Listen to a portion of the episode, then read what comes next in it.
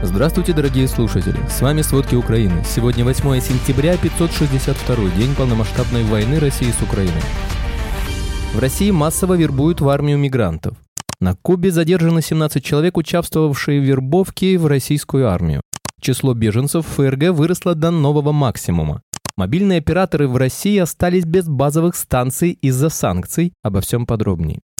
В России массово вербуют в армию мигрантов, применяя незаконные методы и насилие. После 22 февраля 2022 года пошел вал сообщений о том, что граждан Узбекистана, Кыргызстана, Таджикистана, Армении и других мигрантов стали убеждать заключать контракт с Минобороны, рассказывает правозащитница Валентина Чупик. По ее словам, на людей, приехавших в Россию работать, устраивают рейды и облавы. Их прямо с улицы увозят в военкоматы и там убеждают или с помощью угроз и побоев вынуждают подписать контракты с Министерством обороны. У них не принимают документы для получения российского гражданства, пока они не принесут справку из военкомата о подписании контракта о прохождении военной службы. А тем, кто получает российский паспорт, в нагрузку выдают повестку в военкомат. Сколько уроженцев из стран Центральной Азии воюют на территории Украины в составе российской армии, неизвестно. По некоторым данным, число мигрантов, которых завербовали в армию России, может составлять десятки тысяч. При этом на родине им грозит наказание за наемничество.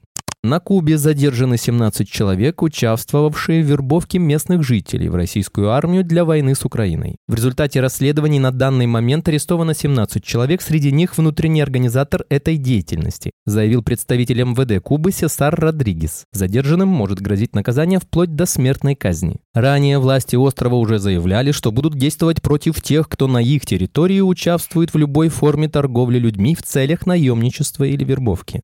Журналисты из Хакасии отправили в колонию за публикацию об отказавшихся воевать росгвардейцах. Суд в Абакане приговорил к пяти с половиной годам колонии общего режима создателя издания «Новый фокус» Михаила Афанасьева за статью о росгвардейцев, отказавшихся ехать воевать в Украину. Он стал первым российским журналистом, осужденным за распространение фейков об армии с использованием служебного положения. Судья Евгений Глущаков также запретил Афанасьеву заниматься журналистской, редакторской или издательской деятельностью в течение двух с половиной лет после освобождения из колонии. Следствие установило, что в апреле 2022 года Афанасьев разместил на сайте издания и в соцсетях статью об участии 11 сотрудников спецподразделения Росгвардии ОМОН и СОБР во вторжении в Украину. В тексте говорилось, что они отказались воевать из-за плохого обеспечения и непродуманных решений командования. А главной причиной стало уничтожение под Киевом колонны с сотрудниками СОБРа из Хакасии и Кемеровской области, которая шла на украинскую столицу без какого-либо прикрытия.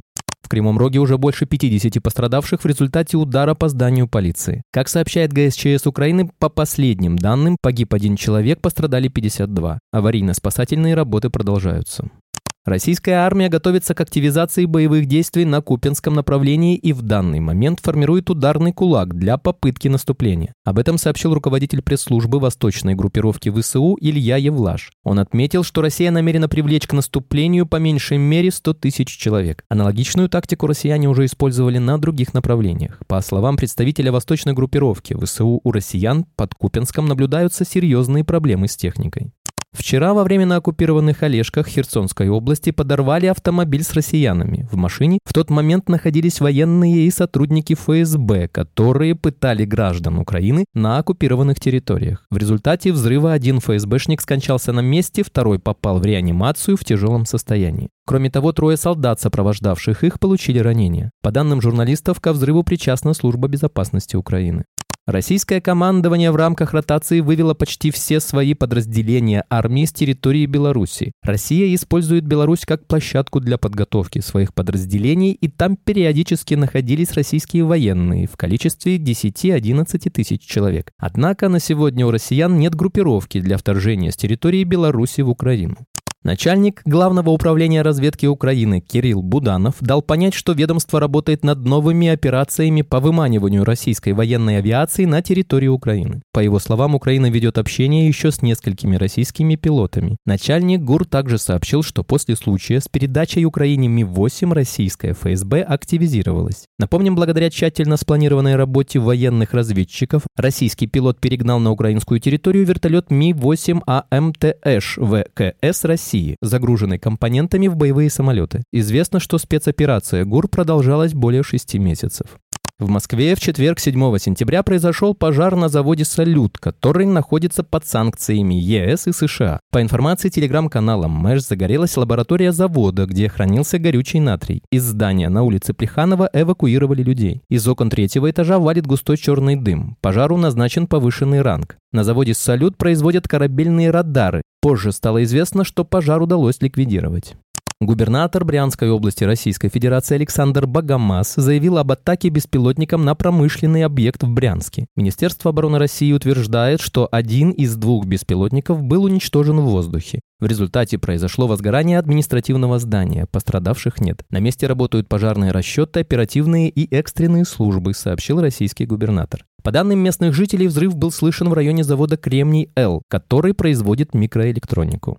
Российские автозаправочные станции уже третий месяц несут убытки из-за роста биржевых цен на топливо. Об этом пишет российское издание «Ведомости» со ссылкой на данные исследовательской группы «Петромаркет». Торговля бензином находится в отрицательной зоне с середины июня, дизельного топлива с середины августа, говорится в исследовании. Из-за этого крупнейшие российские сети АЗС, в частности Лукойл, Роснефть и Татнефть, урезают акции для покупателей и отменяют скидки или не продлевают действующие. Сети АЗС отказываются от дополнительных скидок и кэшбэка из-за снижения маржинальности. Кроме того, в России также образовался критический дефицит на горючее. К примеру, во всей Самарской области с нефтебаз и в розницу не продают дизель дизель, а в Ростовской области, Краснодарском крае и на Ставрополье лишь единичные частные базы изредка что-то отдают мелким оптом.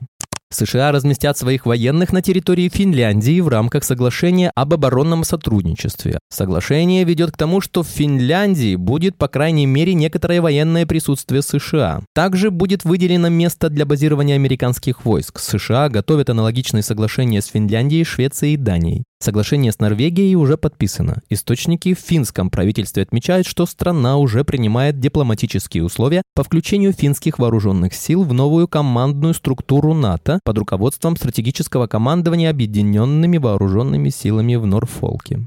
Число беженцев в ФРГ выросло до нового максимума. Это самый высокий показатель с 50-х годов. К концу июня 2023 года в Германии официально зарегистрировали 3,26 миллионов беженцев. Это на 111 тысяч больше по сравнению с концом прошлого года. Эти данные предоставила МВД ФРГ в ответ на запрос депутата Бундестага от левой партии Клары Бюнгер. По данным левых, речь идет о самом высоком показателе с 1950-х годов. При этом количество беженцев из Украины в Германию за первую половину текущего года увеличилось лишь незначительно, на 29 тысяч и составляет чуть более 1 миллиона человек. Украинцы по-прежнему приезжают в ФРГ из-за продолжающихся военных действий, но многие из прибывших ранее возвращаются в Украину, отмечается в публикации.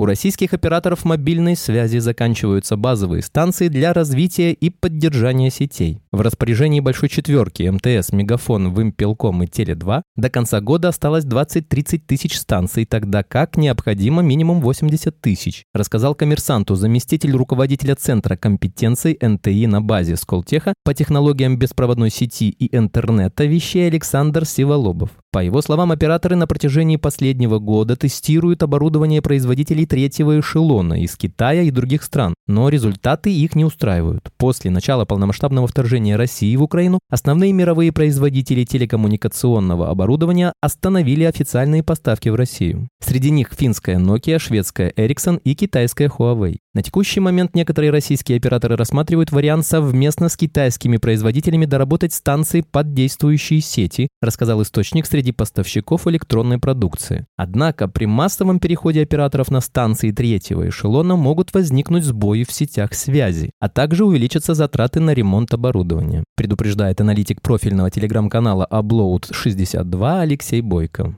Спасибо, это были все главные новости о войне России с Украиной к этому часу. Помните, правда существует, а мы стараемся сделать ее доступной. Если вам нравится то, что мы делаем, пожалуйста, поделитесь этим подкастом с друзьями в России. Также, если вы хотели бы помочь нам делать материалы еще более качественными, пожалуйста, оставляйте фидбэк. Это очень важно для нас и для распространения правдивой информации. До встречи.